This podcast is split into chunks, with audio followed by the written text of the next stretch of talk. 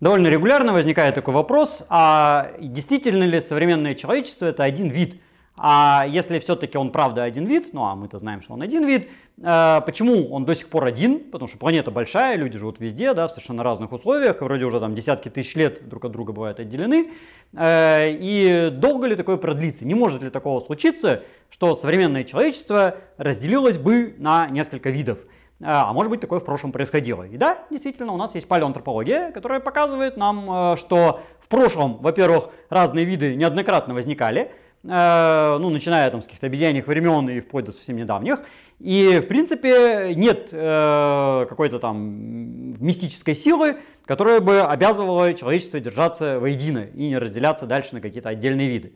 Но есть много тонкостей. Значит, первое – вопрос э, во времени и в изоляции. То есть, если, например, 3 э, миллиона лет назад или там 4 миллиона лет назад в Африке сидели австралопитеки. Одни сидели на территории, скажем, Кении, Эфиопии, а другие сидели в Южной Африке, а между ними была гористая, пустынная, холодная Замбия, где, ну, не очень холодная, но по, по их меркам, как бы, да, э, где не было австралопитеков, ну, по крайней мере, никто их там еще не нашел, то эти два куска ареала, они эволюционировали довольно долго независимо.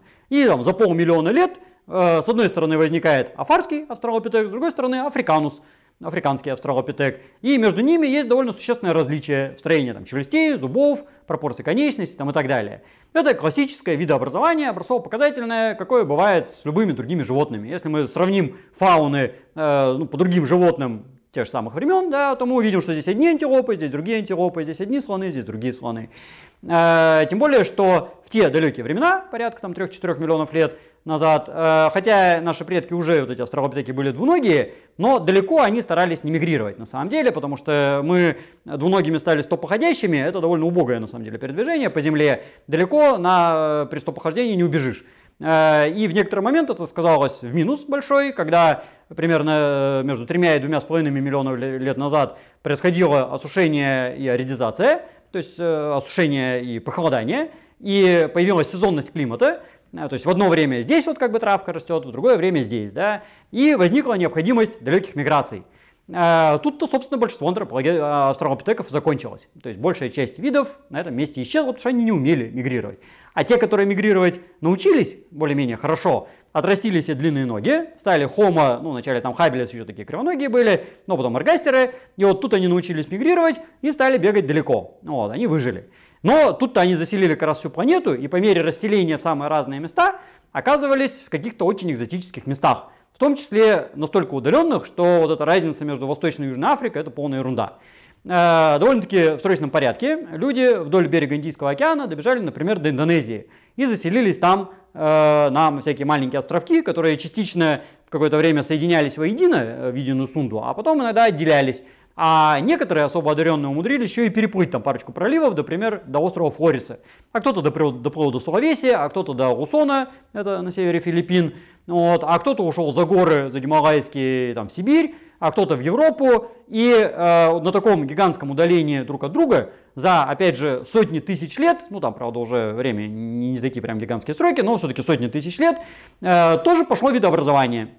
Соответственно, те, которые остались сидеть в Африке, потихоньку превращались в сапиенсов, э, ну, на это потребовалось тоже там полмиллиона лет как минимум. Соответственно, те, которые оказались в Европе, вначале из эректусов стали э, гидельбергенцами, а потом э, неандертальцами, и потом уже из этой Европы расселялись обратно на Ближний Восток и вплоть там до Алтая, а те, которые оказались на востоке, стали денисовцами, а те, которые оказались на островах, стали разными хоббитами, так называемыми. Там флорецкие хоббиты, словецкие хоббиты, э, хоббиты и наверняка там еще до черта всяких других.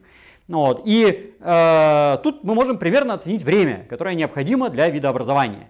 Э, ну, допустим, э, в Европу первые э, товарищи, вот эти предки гейдельбергенцев, по сути, еще, да, прибыли миллион триста тысяч лет назад. Ну, порядок примерно такой, может, миллион двести. А вид неандертальцев, который уже вот хорошо, надежно отличался от сапиенсов, возник примерно 150-130 тысяч лет назад. То есть получается, что нужно больше миллиона лет для того, чтобы сформировался отдельный вид. При этом мы знаем, что неандертальцы с сапиенсами такие давали плодовитых гибридов. Причем некоторое количество гибридов мужского пола были бесплодные, а некоторые были видовые. То есть неандертальцы находились вот как раз на развилке э, видообразования. То есть можно их считать отдельным видом, потому что вроде как есть неплодовитые гибриды, да, а можно считать тем же видом, потому что, ну вот во мне, например, да, порядка 2% неандертальщины такие есть. Э, то есть смешение было. И получается, что миллион лет это э, не слишком хороший срок для видообразования. Что мы, кстати говоря, видим и по многим другим приматам, между прочим.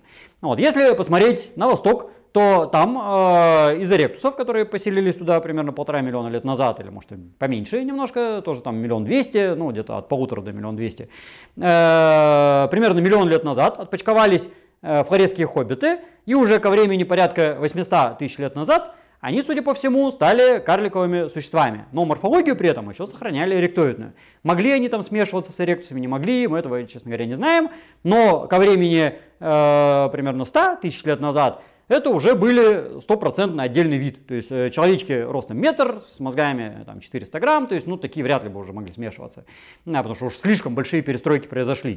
То есть опять же, миллион лет они туда заселились, да, 800 тысяч лет они уже маленькие, но примерно такие же, а 100 тысяч лет назад это уже другой вид. То есть получается тоже порядка миллиона лет, ну или там от 200 тысяч лет и больше. Да.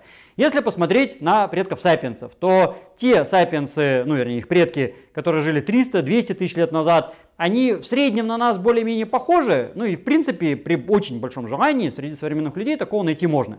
Но как-то вот он все-таки не совсем такой. Поэтому некоторые антропологи их считают уже сапиенсами, я вот, например, их еще не считаю сапиенсами. А примерно 55 тысяч лет назад это уже да. Ну их мы уже от современных не особо можем отличить. То есть если у нас нет датировки абсолютной, мы не знаем, да, ну как бы сапиенс и сапиенс. Ну, то есть опять же получается где-то от 300 до 50, ну там 250 тысяч лет как минимум, да, для того, чтобы вот э, стали зримы вот эти эволюционные изменения. То есть, суммируя все это вместе взятое, да, получается, да, еще, кстати, есть же парочка сравнения неандертальцы и денисовцы. Неандертальцы и денисовцы разошлись тоже порядка 800 тысяч лет назад. Э, и ко времени порядка 100 тысяч лет назад они представляли собой, опять же, вроде бы и виды, то есть, ну, достаточно существенное различие. А с другой стороны, гибридов таки давали. И эти гибриды известны и изучены. И более того, и денисовцы примешивались к сапиенсам, и неандертальцы к денисовцам, и, ну, короче, во все стороны там, и сапиенсы к неандертальцам, там, и неандертальцы к сапиенсам. Ну, вот, то есть, получается, опять же, 800 тысяч лет, это как бы не очень достаточно для видообразования. Вот, опять же, на грани, как бы, вот то ли вид, то ли не вид, не то, не все. Ну, вот. Если же обратиться уже к сапиенсам совсем современным, да, современный вид, вот он 55 тысяч лет назад возник, и это 55 тысяч лет. То есть э, с теми цифрами, которые я озвучивал до этого, там 200 тысяч, 300 тысяч, миллион лет, это вообще ни о чем. Это погрешность э, датировки на самом деле. Э, поэтому э, у людей современных, э, которые живут в самых разных частях планеты, просто тупо не хватило времени для того, чтобы э, отделиться и стать самостоятельным видом. А что прекрасно доказывается, опять же, э, плодовитостью всех людей со всеми людьми на планете. В этом плане самые показательные тасманийские аборигены, которые оказались на Тасмании еще в плейстоцене, когда Тасмания соединялась с Австралией, э, и они туда пришли, ну, по крайней мере, из Австралии пешком. Вот, ну, в Австралию, правда, еще надо было плыть, но там недалеко было. И а, порядка 18-20 тысяч лет назад, или там, может, чуть позже, э, Тасмания окончательно отделилась от Австралии, возник Басов пролив, и тасманийцы сидели в изоляции. То есть это самая длительная изоляция, достоверно известная для современных популяций. Есть еще, правда, мнение, что, может быть, андаманские аборигены просидели дольше, но про них мы, честно говоря, просто не знаем. Там ни археологии, ничего такого нет. Ну, вот. Но не исключено, что они тоже там 1050 сидели сами по себе. Э, но причем тасманийцы, вот эти 20 тысяч лет, сидели в изоляции от австралийских аборигенов, а австралийские аборигены пришли туда порядка 50 тысяч лет назад, ну, может, там чуть поменьше, а может даже и чуть побольше. И от всего остального человечества даже они были изолированы то есть получается, что тасманийцы это изолят от изолята, э, то есть как бы в квадрате. И при этом когда европейцы доплыли до этой самой Тасмании, то прекрасно гибридизовались. И э, потомки метисов есть до сих пор, несмотря на то, что тасманийцев истребили как бы еще в 19 веке, 60-е годы они кончились, но э, потомки, как ни странно, до сих пор живут. Они там уже в какой-то 100-500 там, степени разбавления, понятное дело, но даже на лицо, в принципе, видно их вот эту тасманийскую сущность, она проглядывает. Их, правда, никто не изучал, но по факту они есть, они плодятся уже там 150 лет подряд, да, и как бы все с ними хорошо. Э, и никаких принципиальных отличий от других людей у них, в общем, как бы нет. Ну, внешность там немножко своеобразная, ну и то сейчас они уже настолько монетизированы, что не, не так уж она и своеобразная. Так что получается, что э, вот эти 20 тысяч лет и 50 тысяч лет, это цифры ни о чем. А, и если э, все это пролонгировать в будущее, продлить, то получается, чтобы возникли новые виды людей, необходима изоляция на протяжении ну хотя бы 200 тысяч лет, а желательно хотя бы миллиона, и желательно в каких-то очень специфических условиях ну, как хоббиты на Флорисе, да, там были очень специфические условия. Но вот условия Тасмании оказались недостаточно специфические, или время не догналось. Хотя, в принципе, у них, конечно, своеобразные признаки возникли. То есть у них в строении черепа там есть довольно большое своеобразие. Например, самый яркий признак, на мой взгляд, это большая частота четвертых маляров. Э, у всех людей три зуба э, коренных вот этих маляра, да, и третий зуб, он, э, третий маляр, зуб мудрости так называемый, он и то не очень-то постоянный, у кого-то есть, у кого-то нет.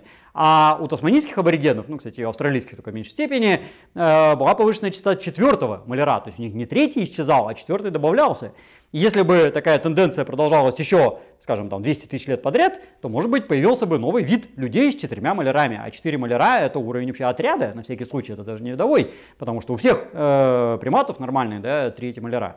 Э, и там большее количество, я не знаю, там, когда вообще было-то. Так что, э, в принципе, э, при очень сильной изоляции и очень больших сроках такое возможно. Но у современного человечества этих сроков не было. И в современной ситуации мировой, как бы такое могло сложиться, представить довольно проблематично. То есть географической изоляции практически нет. Даже самые изолированные какие-то там аборигены в джунглях, в горах и так далее, все равно они заключают браки с соседями, а те еще с кем-то, а те еще с кем-то. И вдруг не оказывается, что даже там у жителей Центральной Африки есть примесь какая-то через арабов, там та же самая неандерталоидная, допустим, да, хотя вроде там неоткуда взяться. Неандертальцы сюда никогда не проходили, ну, вот, но были миграции уже там 19 века, допустим, да. Ну, вот, и всякие там индейцы, папуасы, там все эти андаманские аборигены, ну, андаманские аборигены вроде изолят изолятом, но там мимо муссонные эти ветра и течения, и все вообще, кто там плавал, проплывали мимо и метисировались, и поэтому там глазом видно, что эти метисы там есть. Ну, хотя, казалось бы, это такое вот, ну, самое изолированное население сейчас на планете в принципе. Э, все равно есть э, метисы. И э, географическое сейчас не работает совсем. Ну, разве что Э, у нас кончится нефть, и нечем будет заправлять всякие там эти кораблики, да, самолеты, и снова это дело начнется, изоляция, ну, как бы там, разучатся люди плавать по морям, а, потому что лодки разучились строить, да, а пароходы нечем заправлять, и еще 200 тысяч лет, и тогда, да, может появятся новые виды. Но это как бы пока из области фантастики. Э, социальная изоляция тем более долго не работает. Э, то есть, ну, какая-нибудь там религиозная, политическая, да, ну, границы долго не держатся ни в каком виде. Ну, все знают, что Крым, например, наш опять, да, то есть сколько раз он там менял как бы политическую принадлежность, и там какая-нибудь Белоруссия, да, то она там, э, ну, просто какое-то там дикое место было, потом какой-нибудь Литве принадлежала, Польше принадлежала, э, России принадлежала, сейчас самостоятельная, да, потом еще там вот союзное государство, все куем-куем, там никак не скуем. Ну вот, и так вот про любую территорию можно говорить. Э, там, в Западной Европе все эти границы гуляют за вперед, там все время Германия с Францией грызется, да, из-за какой-нибудь там Эльзаса, Лотарингии. Вот, и э, политические границы, ну, не работают от слова совсем. Они единственные, когда работают, когда они совпадают с географическими, когда там Великобритания это остров, да, ну да, Ла-Манш, как бы он пролив. Ну, вот и то, рано или поздно он обмелеет и исчезнет эта граница, уже неоднократно такое в истории было. Ну, не, не в недавней, а в такой еще этой ледниковой. Э, и религиозная, там, языковая, лингвистическая изоляция тоже, она не работает дольше там, пары поколений. Вот, даже самые мегаизолированные популяции каких-нибудь там староверов в Сибири, все равно они заключают браки с какими-то соседями. Э, например, когда исследовали староверов красночкойских в моей родной Читинской области, э, то неожиданно оказалось, что у них там до 20% примеси бурятской. При том, что это староверы, которым запрещено браки заключать даже с другими православными, которых они не считают православными. А местные буряты, эти, значит, э, красночекойские, они вообще шаманисты, они даже не ламаисты. То есть это, ну, как бы язычники в Кубе вообще. Э, ничего, как бы, вот метисы есть э, по факту. Э, откуда они берутся, непонятно, но вот есть. И то же самое про любую религиозную секту можно сказать. То есть бывают, конечно, очень жесткие, которые там все запрещают, там головы рубят, там как-то казнят там всяких отступников, да, но все равно это не срабатывает. Или они вырождаются просто банально из-за маленькой численности. Ну вот, и сколько таких попыток не было, ну самая сильная изоляция это какие-нибудь касты в Индии. И то э, исследование каст в Индии показывает, что, э, скажем, касты Южной Индии друг на друга похожи больше, чем одноименная каста Южной и Северной Индии, которая, казалось бы, должна быть одинаковая. Да? Вот, а северные, соответственно, больше друг на друга похожи, чем на такие же одноименные на юге. То есть география даже на касты влияет больше, чем, собственно, сама каста как таковая. Ну, вот, хотя кастовая система это самая жесткая социальная изоляция из всех, которые пока еще человечество изобрело. Ну, вот. ну и в любом случае это там, ну, 2000 лет, 3000 лет, да, до э, сотен тысяч лет необходимых для вида образования, это вообще ни о чем. Поэтому всякие там измышления товарища Уэллса про э, морлоков, элоев, да, про социальное расслоение, которое прямо вот приведет к образованию новых видов с ярко выраженными физическими признаками, ну, чисто гипотетически, что угодно возможно, но а, э, у нас это так не работает. Всегда есть переток генов туда-сюда э, в разных направлениях. Вот. Правда, бывают такие ситуации, когда переток генов только в одну сторону, э, например, как у каких-нибудь там пигмеев в Центральной Африке, да, то есть жен этих женщин пигмейских берут замуж соседи, а к пигмеям никто и не идет, поэтому пигмеи остаются пигмеями, а соседние народы потихоньку пигмеизируются. Ну вот. Но все равно, я думаю, в обратную сторону идет, и рано или поздно у них эта изоляция все-таки потеряется, потому что хозяйственно-культурный тип тоже меняется, они там к земледелию переходят, и все это занивелируется, ну как уже там неоднократно и во многих местах планеты происходило.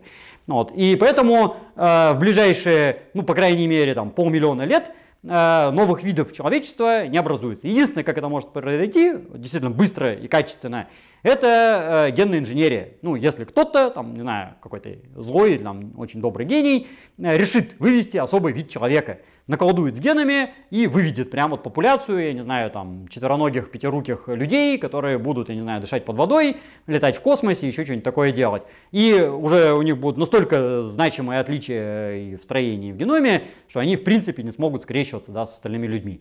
Ну вот. Но э, сейчас это даже еще большая фантастика, чем там какая-нибудь социальная изоляция или там, географическая.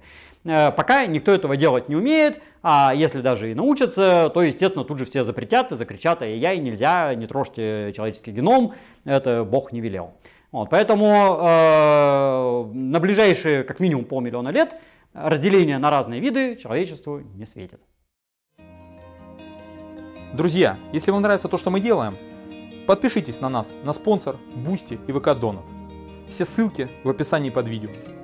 А также вы нам очень поможете, если подпишетесь на нашу группу ВКонтакте и на наш канал на Яндекс Дзен. Огромная благодарность людям, которые нас уже поддержали. Список наших донаторов будет сейчас на экране. О благополучии нашего проекта вы сможете узнать по растущей морде нашего кота.